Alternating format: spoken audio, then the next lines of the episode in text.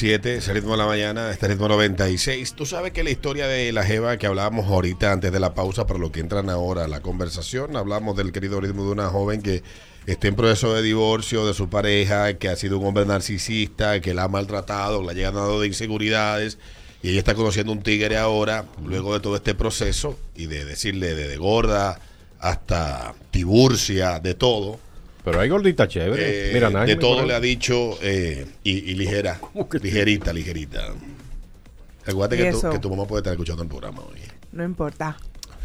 Ella Eh, sabe el material. Sí. Entonces, mientras leía la historia de la joven, ya en la parte final, que ella habla que está conociendo a alguien, pero que le cuesta y que ella misma boicotea las relaciones que ella va teniendo en el camino. Me recordó una novela que leí, que yo no soy muy dado ya a leer libros de autoayuda, pero todo adolescente y, y adulto joven se encuentra en esos libros una fuente de mucha sabiduría que le permite eh, irse adaptando a el proceso de hacerse adulto. Y yo leí un montón de libros, incluyendo este que eh, mi amigo Hansel Peña dice que yo no se lo devolví, yo se lo devolví. Que tú lo votaras es otra cosa. Dice que hay dos tipos de estúpidos.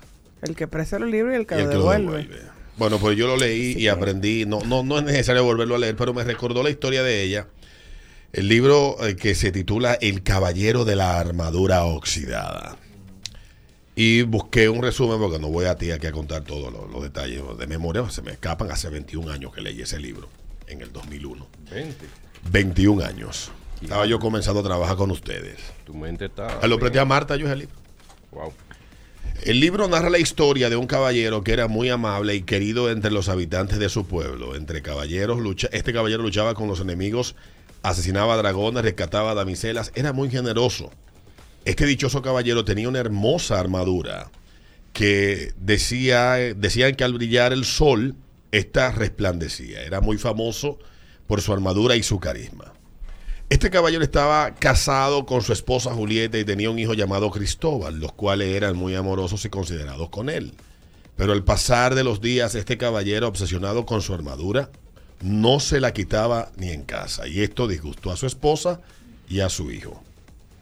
En lo que tomó a Julieta, su esposa, hacerlo, elegir entre que se quitara su armadura o si no ellos se irían muy lejos a vivir.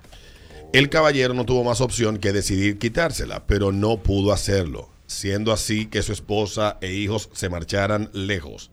Pero el caballero decidió ir por ayuda para quitarse la armadura, ya que no quería perder su familia.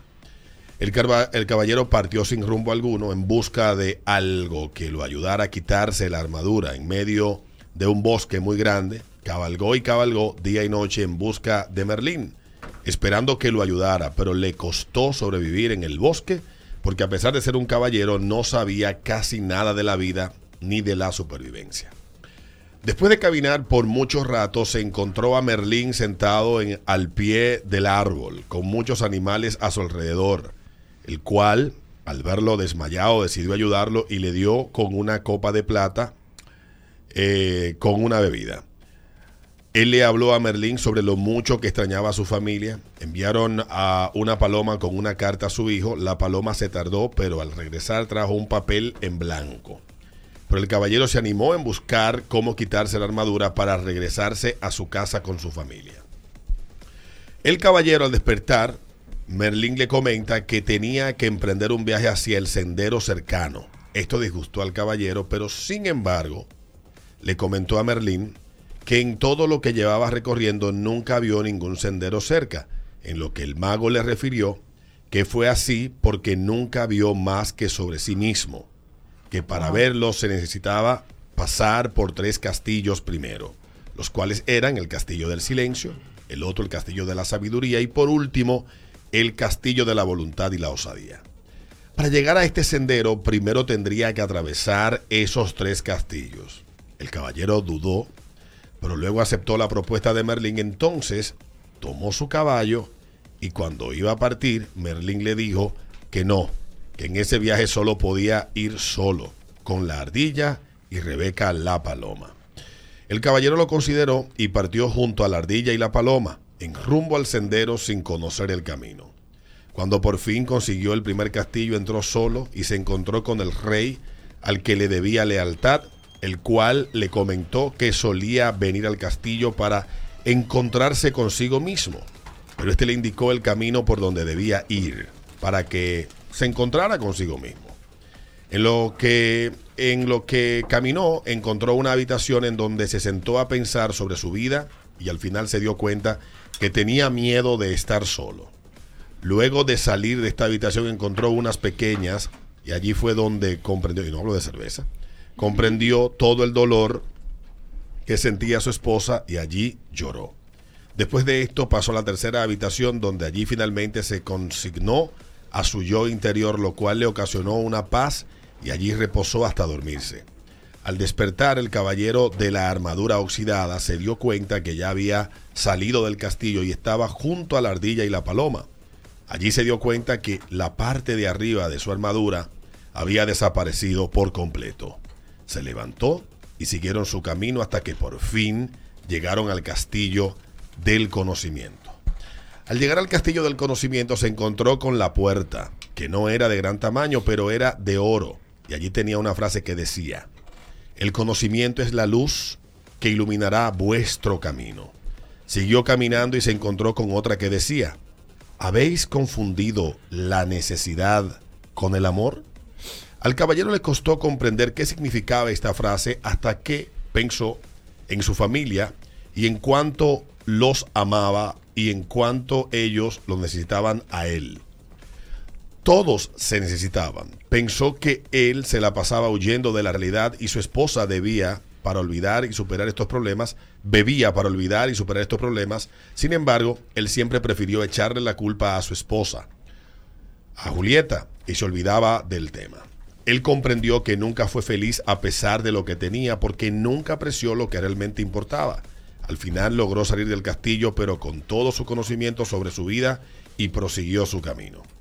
Recorrió el camino en busca del castillo de la verdad y la osadía, y cuando por fin lo encontró, abrió la puerta y de allí salió un gran dragón enorme, lo cual lo asustó mucho y decidió llamar a Merlín, pero nunca apareció. Este dragón tenía unas escamas verdes y mucho fuego azul. El caballero quería entrar, pero por miedo no podía. La paloma y la ardilla le dijeron que él lo podía derrotar, porque él ya se conoce a sí mismo. Cuando decidió entrar, se quemó y se regresó. El caballero de la armadura oxidada no quería entrar por el miedo a quemarse, hasta que comprendió que éste se alimentaba de los miedos y las dudas, lo cual se podía derrotar porque todo era una ilusión y si tenía la suficiente confianza en sí mismo, no se quemaría. Así hizo y pudo entrar, y el dragón cada vez se ponía más pequeño, pero el caballero al fin logró pasar. Al salir de allí subió la montaña para llegar al sendero, donde se lastimó, porque las rocas eran muy filosas. Cuando iba a la mitad del camino se, se, eh, se consiguió una, una frase que decía, aunque este aunque este universo poseo, nada poseo, pues no puedo conocer lo desconocido si me aferro a lo conocido. Esto lo hizo dudar durante unos segundos, pero al estar colgado le pareció injusto porque colgado no podía pensar. Al final, la ayuda de su yo interior decidió lanzarse hacia el vacío. Cuando se lanzó, Pensó en muchas cosas de su infancia y logró liberarse de todo esto y luego comenzó a elevarse, llegando así a la cima de la montaña. Se sintió tan feliz y allí comenzó a llorar con todo su corazón, tanto que lo que quedaba de la armadura se derritió. Al fin este caballero de la armadura fue libre y comprendió que el amor era lo más importante, tanto el propio como hacia el otro. El Caballero de la Armadura Oxidada es un libro que cuenta esta historia que se parece mucho a lo que tú narras que pasa contigo. Está claro que la, armadura...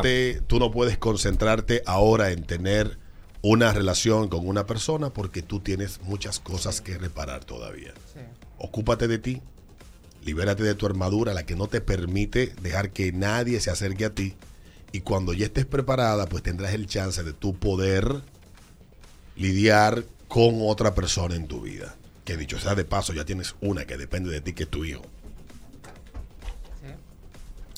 Esa armadura es el ego. Esa armadura es lo que cada ser humano tiene, que lo hace, que lo hace incontrolable. Entonces, eh, aunque ciertamente en cierto momento hay que ponerse su armadura. Para que nosotros andamos con la armadura para, ir para abajo, lo que pasa es que para que nada te caiga. Pero este sí hay situaciones en la vida que tienes que quitártela. Tienes que poner en balanza lo que es importante y lo que no. Yo estoy muy de acuerdo con que ella tiene que trabajarse. Digo, está tomando los pasos porque ella dice, ella dice que estaba eh, yendo a terapia. Sí, pero la señora Niceman, doctora, psicóloga, licenciada, mm. eh, habló algo interesante y es que ella está repitiendo el patrón. Y las personas que suelen pasar por eso generalmente eh, se, se, ven envueltas en ese círculo. pero dijo que ella tiene miedo de repetir el patrón. pero todo también tiene que ver, por ejemplo, con el mismo tema de... Bueno, yo se lo dije a Adriana. Ayer estábamos hablando de los padres. Hay que ver también lo que ella vio en su casa. Para ella estar repitiendo ese mismo patrón. Porque a veces es lo que uno conoce.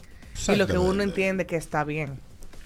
Y si ella creció con sus propias inseguridades, imagínate una persona que le sumaba más. Luego de la música venimos entonces con opiniones enjalladas. Qué orgulloso me Cerramos. Qué orgulloso me siento. Que el ritmo de la mañana, ritmo 96.5, la mejor excusa para madrugar. En el ritmo de